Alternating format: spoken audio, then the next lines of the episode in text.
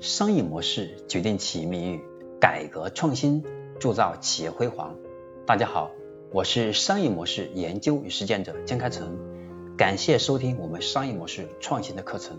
今天我将和大家分享的是我们商业模式创新课程的第两百七十九讲：短视频如何给用户创造更多的信息价值？信息量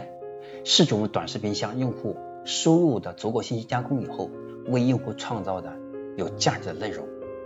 通常呢，我们有三种策略供大家参考，给用户创造非常好的体验的信息价值。第一是叫横向对比，短视频在确定主题后，我们可以针对的这个主题进行多款商品的介绍与测试，横向让用户对该产品进行种草。第二个策略是叫纵向搭配，例如用户想买一条裙子。那么短视频可以将搭配裙子的鞋子，对吧？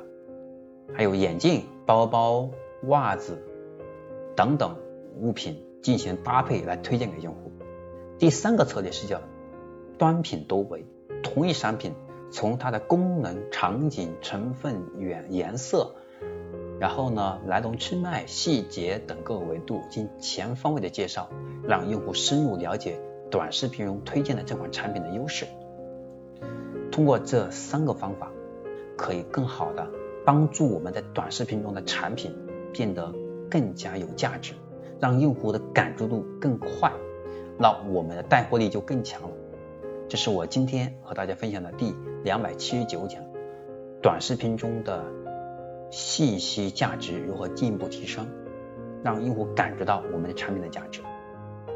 那么下一堂课程我将和大家分享的是第两百八十讲。我们的短视频如何和用户形成